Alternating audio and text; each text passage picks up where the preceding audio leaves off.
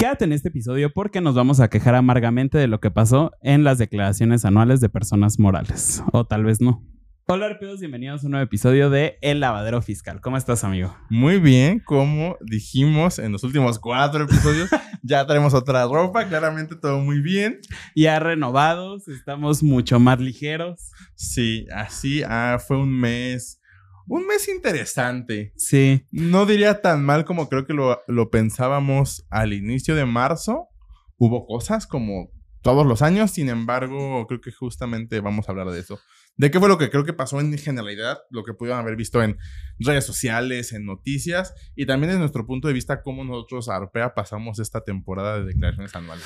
Sí, la verdad es que, digo, el objetivo de este podcast siempre ha sido no llegar a nuestros colegas, sino que las personas que tal vez no están como tan empapadas en este mundo puedan conocer puntos de vista profesionales, si nos consideran profesionales, eh, para que puedan conocer más de esto, ¿no? Pero creo que este episodio específicamente sí va a ser como ese apapacho para nuestros colegas, porque vamos a hablar justamente de lo que muchos estuvieron quejando, que tal vez no fue nuestra. Tal vez aquí vamos a hablar desde nuestro privilegio, porque tal vez, o sea, no fue nuestra experiencia, pero muchos sí se estuvieron quejando de estas cosas. Eh, afortunadamente nosotros creo que la pasamos muy bien, o sea, digo, sabiendo que tenemos más chamba, que eso, eso sí no lo vamos a poder borrar nunca, pero digo, Arpea este año en septiembre cumple cuatro años. Entonces, hemos buscado también la forma de ir como puliendo estos procesos y creo que este año se vio reflejado ese esfuerzo en muchas formas. Sí, la verdad es que eh, muchos de los amarres que mes a mes tenemos que hacer, ya sea porque así nos pedían las declaraciones o de manera interna, era como, esperemos que Arturo y Eric y el equipo en el del futuro lo agradezcan cuando tengan que llegar a estas épocas de declaraciones anuales. Y la verdad es que sí fue así. Entonces, creo que lo primero es como hablar de qué fue lo que pasó, qué se escuchó, creo que en noticias por ahí. Sí. Y ya después con nosotros. La verdad es que, como todos los años, es una realidad que tampoco podemos decir no, no pasa. La página del SAT no es la mejor del mundo. O sea, y claramente. Eh, cuando se agrega adicional a las declaraciones mensuales que ya se hacen unas otras declaraciones, el doble de declaraciones, al menos para personas morales, claramente la página colapsa.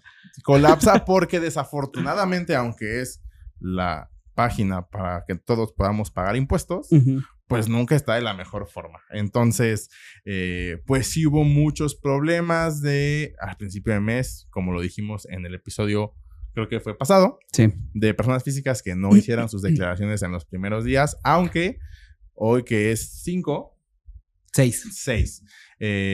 ya algunos que presentaron sus declaraciones el primero, por ahí ya están diciendo que ya les devolvieron, entonces que a lo mejor no era verdad, era mentira. Sin embargo, también está el otro lado donde sí hay unos donde ni siquiera te dejaba entrar a la página del SAT porque decía que no tenías privilegios. Sí, o sea, aquí, aquí vamos a acordarnos que hay un refrán de las abuelas y de las mamás, etcétera, que es cada quien habla como le va en la feria. La realidad es que nosotros en estos cuatro años, digo, emprendiendo y los años que ya teníamos previos de experiencia, hemos notado que las declaraciones no se tienen que presentar en los primeros días porque tiende a haber errores.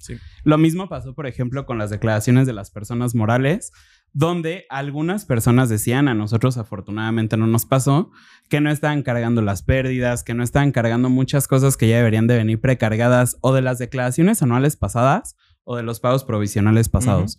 A nosotros afortunadamente no nos pasó, solo tuvimos un error y fue en una declaración cada quien, que fue el único, pero de ahí en fuera o sea, no, no tuvimos como mayor tema, creo. Sí, no, y digo, también lo importante que hay que tener ahorita en cuenta en estas anuales de Morales 2022 es que hicieron, agregaron estados financieros, que también lo comentamos, que no estábamos acostumbrados. Entonces, muchos sí colapsaron porque no sabían cómo hacerlo. Nosotros, pues, este tema nada más como estar en capacitación, ver que sí, que no. Y eh, al principio, como a mediados de marzo, las primeras noticias que salieron respecto al, llenado de declaraciones es que anteriormente te podías tardar una hora y ahora eran cinco. Y yo cuando las dije, pues, ¿por qué tardaron cinco? o sea, porque es que yo en promedio tardé unas dos horas. A ver, tal vez sí es un poco más de trabajo. Sí. Pero la verdad es que no era como de, ay, no, este, cinco horas llenando esta declaración. La realidad es que al menos yo, yo, yo no pasé esa situación. Eh, pues claramente es tener papeles de trabajo, tener un Excel donde veas, ah, sí me da esto con esto y si está bien y esto y lo otro. Pero así como que digan, no, tardé, solo pude hacer dos anuales al día, pues no, esa verdad es que no, no fue así. No, no, o sea, a mí personalmente sí me pasó con dos declaraciones que me tardé cinco horas en el llenado. Eh, la primera fue por un error mío, o sea, porque tuve que hacer una modificación en el papel de trabajo y ya haciendo los amarres finales me di cuenta que me había cambiado todo el papel de trabajo, o sea, pero ahí sí fue error meramente mío. Y la segunda fue porque es una de las empresas más complejas que tenemos, o sea, pero de ahí en fuera creo que la verdad es que en la mayoría mi tiempo llenado habrá sido como de una hora. Sí, o sea, literalmente era eso, pero eso fue lo primero que se dijo en noticias. Aquí digo nada más como un tipi para que no se vaya a perder. Creo que en donde nosotros notamos la magia, o sea, y lo que nos hizo más sencillo hacer el llenado fue tener un buen papel de trabajo. O sea, y creo que ese es un es un tip que les podemos dar a las personas que van aprendiendo cómo moverse en este mundo del emprendimiento, cómo llevar tus primeros clientes. Porque en la medida que tu papel de trabajo sea bueno, te vas a reducir muchísimo la chamba a ti. O sea, nosotros podíamos ver en el papel de trabajo si el signo tenía que ser positivo o negativo para llegar a los resultados. Y eso nos hizo muchísimo más sencillo esto porque me tocó eh, saber de que había luego de pronto colegas que estaban marcando al SAT para decirle, oye, no me cuadra mi estado financiero.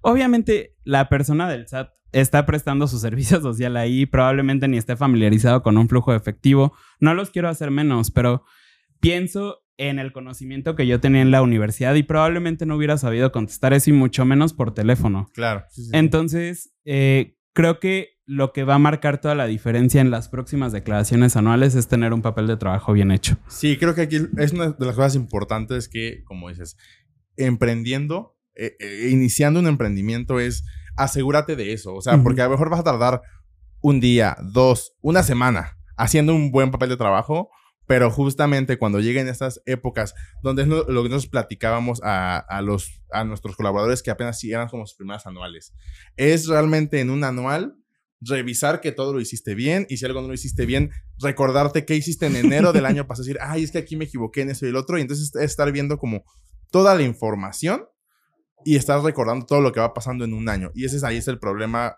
eh, de no tener a veces un buen papel de trabajo.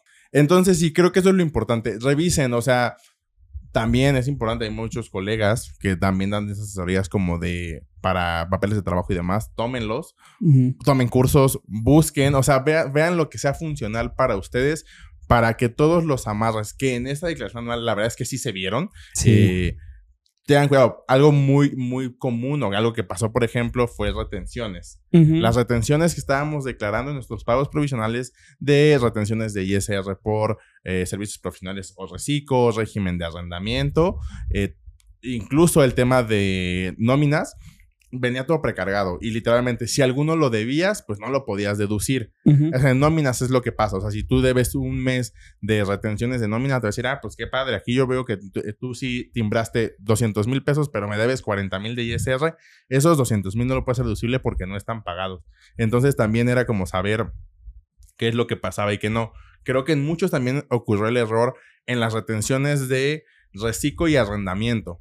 ¿Por qué? Porque en enero nadie sabía nada. El año pasado nadie sabíamos nada de cómo iba a funcionar este tema de las retenciones. Y entonces había personas que estaban, seguían rentando bienes inmuebles, pero que estaban ahora en reciclo. Y muchas personas declararon esa retención en arrendamiento y no en reciclo. Entonces ahí hubo muchos problemas que era volver a presentar la declaración, ahora con una reforma que hubo en años pasados ya no se pueden compensar las retenciones, era, entonces era volver a pagar las retenciones, pero si era de enero, entonces ya también es más actualizaciones, más recargos y, fueron cosas como que fueron pasando o que fuimos como detectando también de lo que iba pasando entre colegas y con algunos eh, clientes que nosotros tomamos después de inicio del año. Entonces fue de en enero y en febrero pasaban ese tipo de cosas. Sí, y a veces digo, como que el SAT ha tratado, su esfuerzo ha sido hacer las cosas sencillas o al menos entendibles, ¿no? O sea, si tú te metes a la declaración y te fijas ¿Qué te dice el botoncito rojo?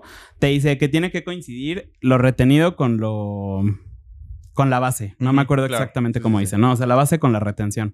Y justamente ese fue uno de los errores que nosotros detectamos, que ni siquiera es un error tal cual, o sea, pero lo que dice Arturo.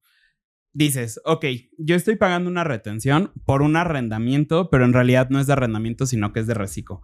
Entonces, si tú, por ejemplo, lo que hacías es que estabas muy consciente de que tu arrendador es reciclo y esa retención la querías convertir para que fuera la base, o sea, dividiéndolo entre 1.25, no te iba a dar o no te iba a dejar pasar de ahí porque estaba justamente eh, presentado en arrendamiento. Entonces la retención de ISR para arrendamiento es del 10%. Entonces son como esos errores que nosotros pudimos detectar, pero la realidad es que de ahí en fuera, o sea, todo lo demás estuvo bien. Sí, la verdad es que sí. Justo cuando nosotros estábamos hablando de esto, o sea, nosotros hablábamos de que, de que nos vamos a quejar. Sí, o sea, porque en general todo muy bien. Un tema que sí fue común, creo, que el año pasado fue el tema de las pérdidas fiscales. O sea, recordando que la pérdida fiscal es cuando tenemos más gastos que ingresos y por lo tanto, pues eh, tenemos una pérdida financiera o también puede ser fiscal y por lo tanto podemos pagar menos impuestos con esa pérdida. Eso pasó mucho el año pasado y muchos no se dieron cuenta de eso. Pero ¿qué, ¿qué, es lo que antes pasaba en declaraciones como por 2020 hacia atrás?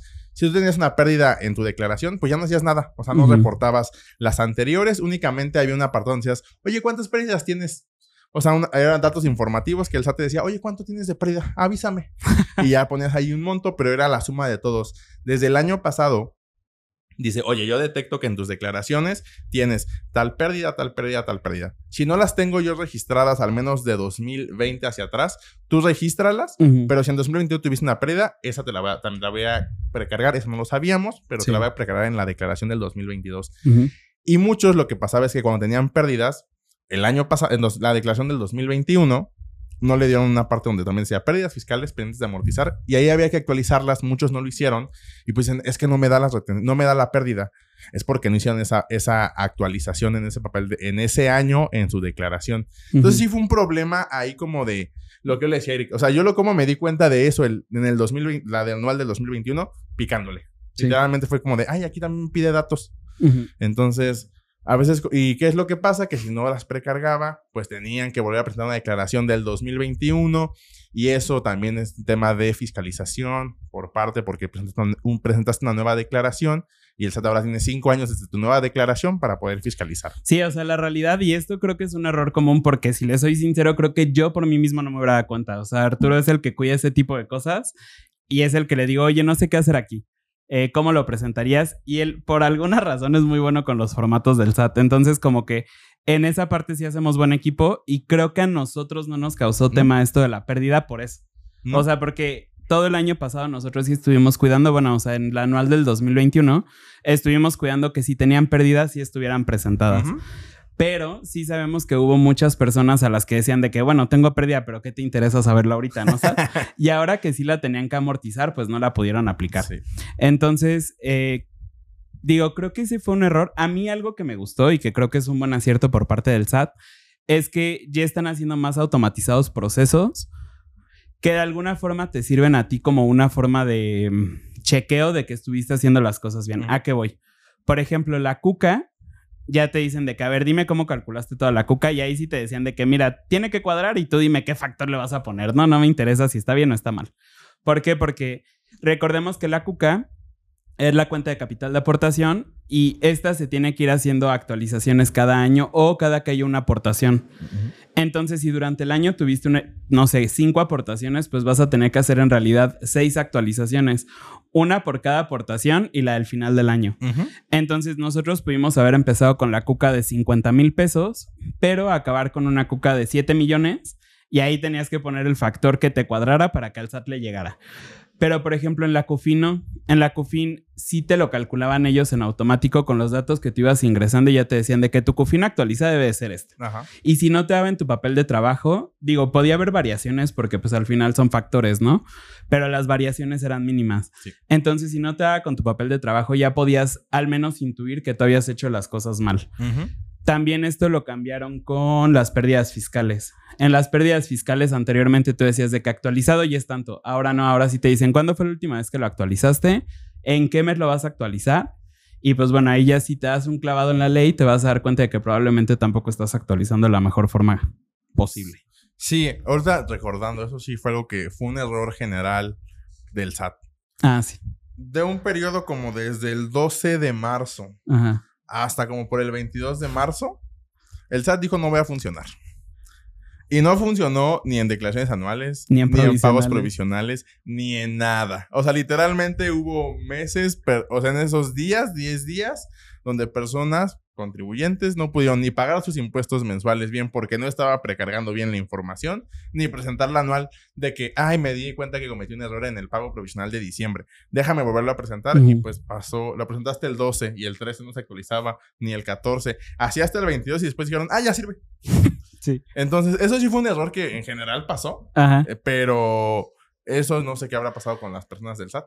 A mí, a mí esto me parece como un poquito increíble por parte del SAT. O sea, yo lo comparo porque al final del SAT vamos a verlo como una empresa. Y si nosotros lo comparamos con otras empresas como por ejemplo Cinepolis o Cinemex, me acuerdo por ejemplo cuando salió la película de Spider-Man, est- esto ya se está volviendo bien turbio, ¿no? Porque parece que no sé a dónde voy, pero sí sé. Cuando salió la película de Spider-Man colapsaron ambas plataformas de los cines. Y de pronto todavía pasa que quieres ir al cine, te metes a la app a ver los boletos y te dice que no estamos funcionando, vuelve pronto. Entonces, eh, eso lo puedo entender porque al final ellos de alguna forma no pueden saber cuántas personas van a estar dispuestas a ir a ver esa película en ciertos momentos. Pero el SAT no es así. El SAT sí dice, ok, tengo, no sé, 700 mil o muchísimos más eh, personas morales. Yo sé que al menos en marzo van a haber 700 mil pagos provisionales de personas morales más 700 mil declaraciones anuales. Yo debería de tener la capacidad para poder procesar ese millón cuatrocientos de, digo, y sé que no son las cifras, ¿no? O sea, pero ellos sí pueden hacer estimados de la, del tráfico que van a tener en sus sitios para cierto momento y sí lo deberían de tener un poquito más optimizado porque no es algo que para ellos sea desconocido. Ujú. Tan es así que saben exactamente cuánto les tienes que pagar, o sea, pero como que sí ha sido algo que no han, no se han preocupado lo suficiente por hacer mejor en estas épocas en ninguno de los años. No, y es algo que ta- tanto saben que, por ejemplo, cuando hacen esta, la ley, eh, todas las reformas fiscales o el paquete económico, si dicen, ah, tenemos tantos contribuyentes que son personas morales y tantos Sí. físicas y tantos grandes contribuyentes y tantos físicas en los salarios. O sea, sí tienen una base muy clara porque pues son la autoridad Ujú. donde pueden saber quiénes sí y quiénes no. Eh, en general creo que esos fueron los errores. Algo que pasaba era que Ajá. cuando se guardaba, tú, o sea, tú acabas tu declaración después de las 2, 3, 5, 8 horas que te hubieras echado haciéndola y ya le dabas vista previa y no salía nada. Ajá. Y tú decías, ¿qué está pasando aquí? Déjame refrescar, te sacaba y no sé, habías acabado a las 11 de la noche, te decía, última vez guardado, 9 de la noche.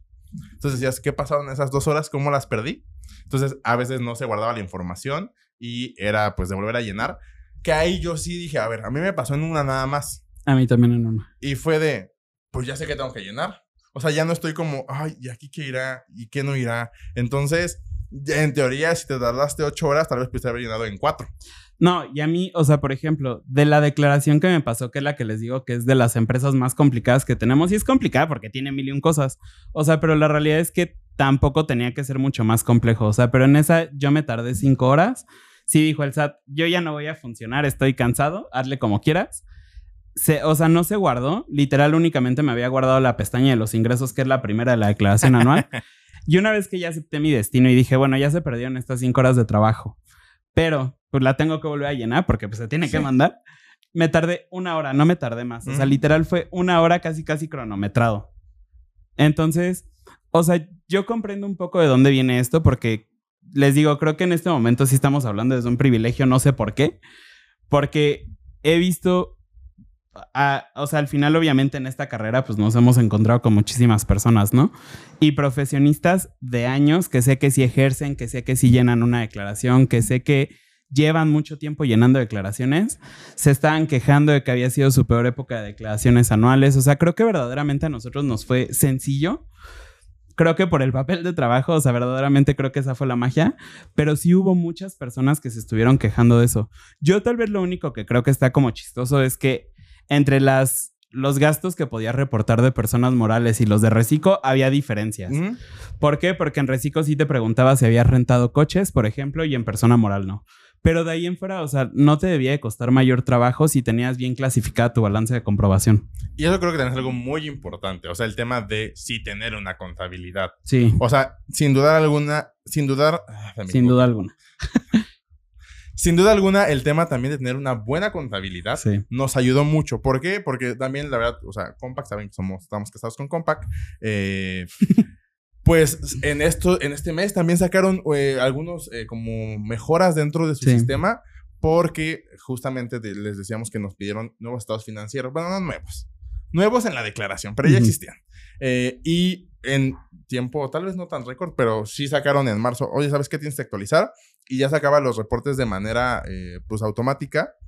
Y en nuestro sistema, pues, muy bien. Funcionaba muy bien. gen- se generaron muy bien. El único que no se generó era el flujo de efectivo, que ese es el, básicamente, es nuestro financiero donde nosotros vemos cuánto dinero tenemos al inicio de un, de un año o de un periodo determinado, cuántos ingresos tenemos, cuánto gastamos, en qué destinamos, de qué tenemos los ingresos, de a qué destinamos nuestros gastos y pues en teoría cuánto nos queda en nuestro banco. Eso es lo que refleja este flujo de efectivo. Y es lo único que no se podía hacer porque sí hay que, había que hacer algo adicional en contabilidad, pero si era una contabilidad que durante el año hizo 2.000 pólizas, pues no íbamos a meternos póliza por póliza. Entonces, Pero era relativamente fácil hacerlo de cualquier forma. Sí, O sea, Ajá. pero es que la verdad, Compact lo hizo muy bien. Sí. Al menos no puedo hablar de otros sistemas, no conozco. Entonces, Compact, la verdad, lo hizo muy bien. Sí, o sea, al menos tres de los cuatro que tenías que hacer, te los hacía perfecto. O sea, y el cuarto, bueno, el tercero, que era el de flujo efectivo, que no lo podías hacer, era literal con tus diferencias. O sea, digo, dependía de cómo lo, cómo lo fueras a presentar, porque lo podías hacer directo o indirecto, pero el indirecto era con las diferencias de los balances que sí deberías de tener. Entonces, o sea, a mí, por ejemplo, en este apartado, lo que yo sí me podría quejar es que eh, en ocasiones creo que sería más sencillo si existiera un botón de modificar y no tener que borrar. Ah, sí. Porque a mí se me hizo un poquito tedioso que tenías que llenar los dos estados de los dos estados financieros al mismo tiempo y tenías que irte partida por partida aunque no la tuvieras. Está bien, pero en ocasiones digo, llega a pasar porque nosotros registramos con centavos y en el SAT no puedes poner centavos y los redondeos te quitan un peso, te suben un peso en el, en el balance, en el estado de resultados, lo que sea. Entonces, si tienes que modificar literal un peso, pues tienes que borrar la partida completa y volverla a poner. Entonces, o sea, creo que es lo único que yo podría como añadir, si me dieran así de que escribirle una cartita a los reyes, que en lugar de que sea borrar, sea modificar. Pero de ahí en fuera, la verdad es que creo que estuvo relativamente sencillo. Muchos se quejaban de que, oye, pero pues es que tengo que llenar de nuevo el balance general, el estado de resultados y la conciliación contable. Sí, pero pues esa ya la habías llenado el año pasado. Sí. Y si tienes tu papel de trabajo del año pasado, no te debería costar tanto trabajo. Sí, o sea, o tu declaración anual. sí, o sea, claro. la o sea, porque descargar. eso fue también otra de las cosas nuevas. O sea, que ya hubo un comparativo 2022 contra 2021. ¿Qué hiciste en ambos años? Que muchos decían, pues ya tienes la declaración del año pasado, ¿para qué me estás volviendo Ujú. a pedir? No importa, así venía y pues ya. O sea, es que creo que muchos sí fue mucho de queja, pero es de, pues ya está, no tienes de Sí. otra. O sea, hay que hacerlo. Eh, pero sí, esto tal vez sí es algo que sí lo hacen porque, por ejemplo, para personas físicas sí existe el botón de modificar. Para Ujú. morales dijeron, "Eh, ustedes no. Creo que también parte de la magia de esto es aceptar tu destino. Es de que, mira, ya está, ya sabes que no lo van a cambiar, ya, o sea, preocúpate por hacerlo.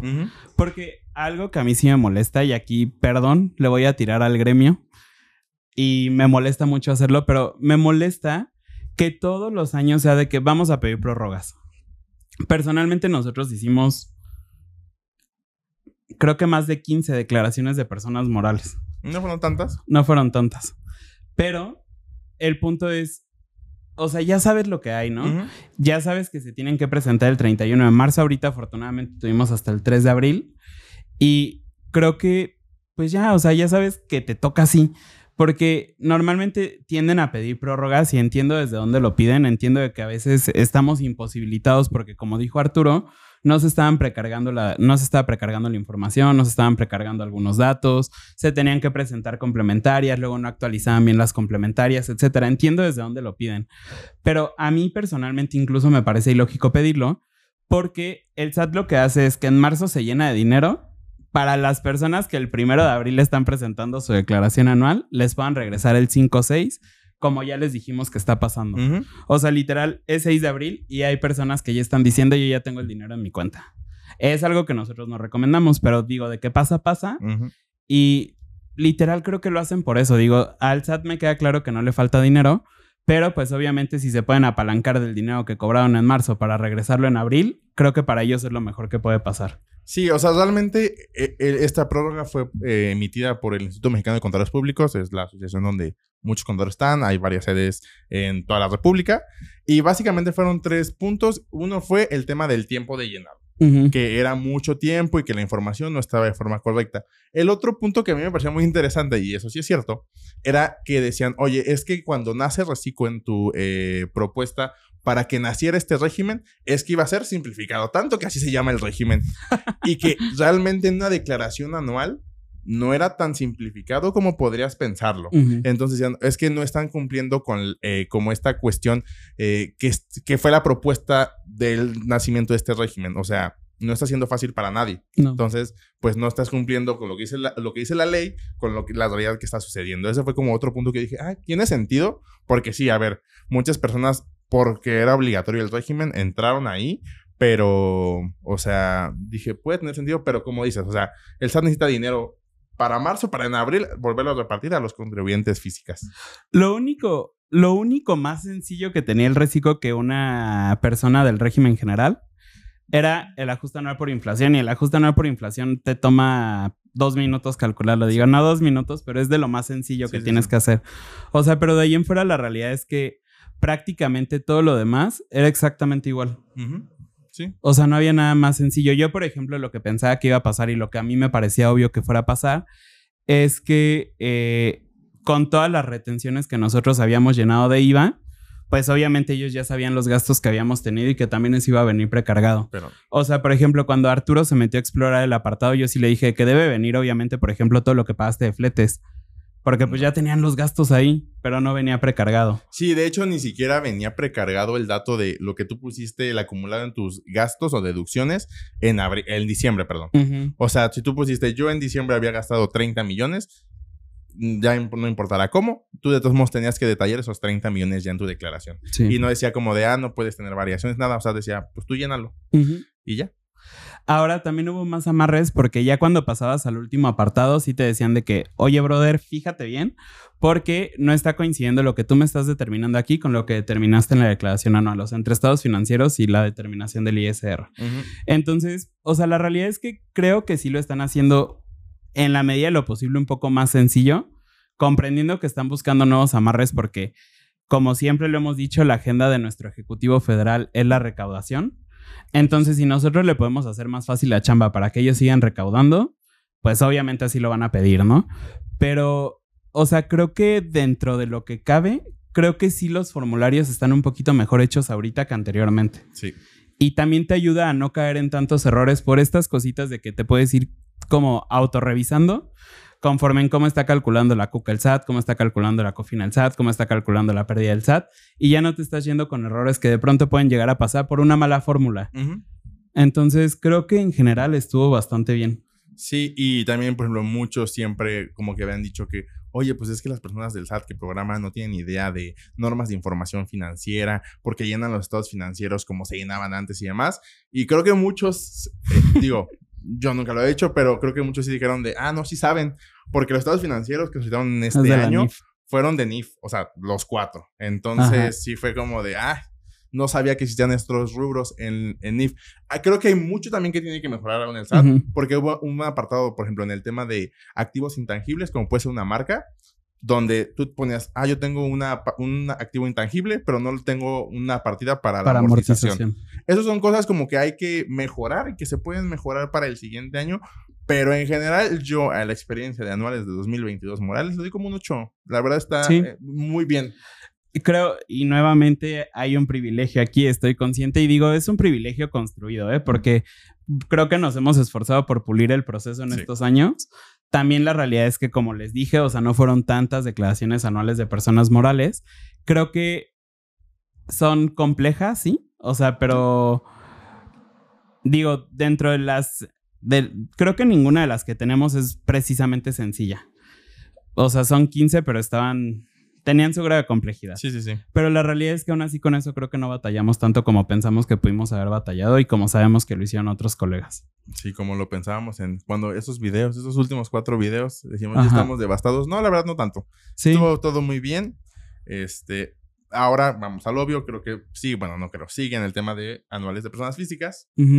Que, Yo aquí, nada más rapidísimo para cerrar. O sea, creo que si les pudiéramos dar un consejo, y sé que no nos lo están pidiendo, es tener bien su papel de trabajo, tener medianamente depuradas sus cuentas contables, porque de pronto si lo manejas por segmentos de que gastos de venta, gastos de administración, gastos generales, lo que sea, pues ver que estés mandando todo, o sea, que haya una congruencia de tu contabilidad, o sea, que no de pronto tengas acá uno de combustibles y acá todo lo demás de combustibles, ¿no? O sea, como tener medianamente depurado eso, tener un buen sistema contable, porque sabemos que hay muchos sistemas contables en el mercado, pero no probablemente todos sepan cuáles son las necesidades que puedes llegar a tener. Y esto lo digo también un poquito desde mi experiencia, porque anterior a esto también estuve trabajando como asesor de Compact y mucho de lo que decían en los, en los cursos es, nosotros de alguna forma sí tenemos conocimiento de qué es lo que va a pedir el SAT. ¿Cómo? No sé, pero lo saben. Entonces, están muy adaptados los sistemas a lo que puede llegar a pedir el SAT. Y creo que nosotros con estas tres cosas no tuvimos que batallar absolutamente nada. No, la verdad, todo muy bien. No sufrimos tanto. Y ahora sí, Ahora personas sí. físicas. Anuales de personas físicas. Eh, tenemos, creo que es hasta el 2 de mayo. Ajá. Para presentar eh, si tienes algún impuesto a cargo. Eh, aquí nada más es algo importante. Si tienes un impuesto eh, a fa- a- por pagar, perdón, te recomiendo que aunque en teoría sí tenemos hasta el 2 de mayo, presentes a más tardar el 30, porque eso fue una realidad. O sea, por ejemplo, en la declaración de personas morales decía fecha de vencimiento el 31 de marzo, porque esa, es la, esa es la fecha real de, de la declaración. Sin embargo, por el tema de código fiscal que dice que cae en viernes y por lo tanto tiene que pagarse al siguiente día hábil, eso fue que podías pagar hasta el 2, Ujú. hasta el 3, Hasta el 3. hasta el 3. Entonces, eh, de preferencia, tienes- si sabes que vas a tener un impuesto por pagar y lo vas a querer diferir a seis meses, preséntalo a más tardar el 30 de abril, porque, o 29 probablemente, porque de lo contrario puede que pierdas este beneficio de poder diferir el pago a seis meses. Entonces, ahí nada más creo que es el único tip que estuve viendo y dije, ah, tiene mucho sentido. Entonces, también para prevenirlo. Y Aquí recordemos también nada más en este punto, o sea que es como los días extras que tenemos por nuestro cumpleaños. O sea, esto siempre que lo explicamos en la asesoría se me hace súper turbio, porque es de que a ver cuándo cumples años. Y sí dicen de que para qué quieres saber eso, ¿no? Pero normalmente nosotros tenemos hasta el 17 y dependiendo del día en el que cumples años, el SAT te da días extras, ¿no? Es como su regalo cada mes. Entonces, por ejemplo, si es del 1 al 2, tienes 1 y 2, tienes un día. Es del 3 al 4, tienes dos días. 5, 6 tienes 3 días, 7, 8 tienes 4 días, 9, 0 tienes 5 días. ujú, Entonces, eh, nosotros lo que siempre les explicamos es, hay que tratar de cumplir el 17, pero si tienes días extras porque cayó en viernes, porque aparte tienes días extras por tu cumpleaños, por lo que sea, son días extras, o sea, pero de ahí en fuera, tu obligación es el 17 y es más o menos lo que pasaba con estas declaraciones anuales. Sí, sí, sí. Entonces, nada más tengan eso cuidado. También recuerden que tienen, saben que tienen un saldo a favor. eh, tienen hasta julio Julio, ajá. para presentar 31. su declaración y que se haga, un- se haga de, de una devolución automática. Pasado ese tiempo tienen que hacer una devolución manual, que es un poco más de proceso, son más requisitos que te pide el SAT y es un tiempo más largo, o sea, son 40 días hábiles, entonces ahí tienen que tener como cuidado con eso también. Y esta evolución automática, esto es súper importante que lo, que lo comprendan, está sujeta a que la información sea medianamente buena ante los ojos del SAT. Sí. Porque no porque tengas ahorita un saldo a favor de 10 mil y estés en el plazo de la devolución automática, te van a regresar. No. O sea, pueden ser los 10 mil, pero si de pronto el SAT se da cuenta de que no tendrían que ser 10 sino 5, no te va a devolver los 10. Entonces, tengan muy consciente de eso porque a veces cuando pensamos en la devolución automática es de que lo presento y ya lo quiero mañana y pues no. No. Sí, sí, sí lo revisan. Eso es realmente, sí lo revisan porque pues es de estar regresando dinero a los contribuyentes. Al SAT no le gusta tanto eso. Sí. Entonces, pues nada más eso. eh, ahorita también es, digo, es jueves santo, viernes santo. digo, ustedes no lo vieron, pero también fueron días inhábiles para, para el SAT. Entonces Sí. tampoco se computaron para el tema de... Devoluciones. del tema de devoluciones. Entonces, si presentaste hoy tu declaración, para el SAT va a estar presentada a partir del lunes. Ujú. 10, que es cuando sale este episodio, y de ahí contarán a lo mejor 5 días para que te hagan una devolución automática. Y hay otra cosa.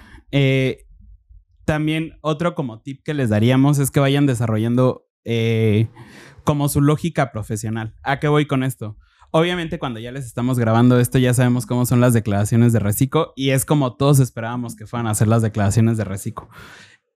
Hay un apartado raro donde te permiten meter deducciones y es algo que ni siquiera te permite la ley. Es en un... ¿La deducción?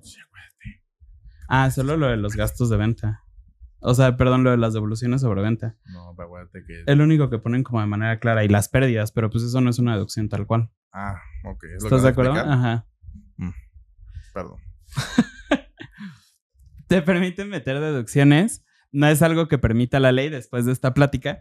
eh, porque, o sea, sí te permiten meter las devoluciones sobre ventas y las pérdidas fiscales. Pero la realidad es que la pérdida fiscal ni siquiera es una devolución. No es una deducción tal cual.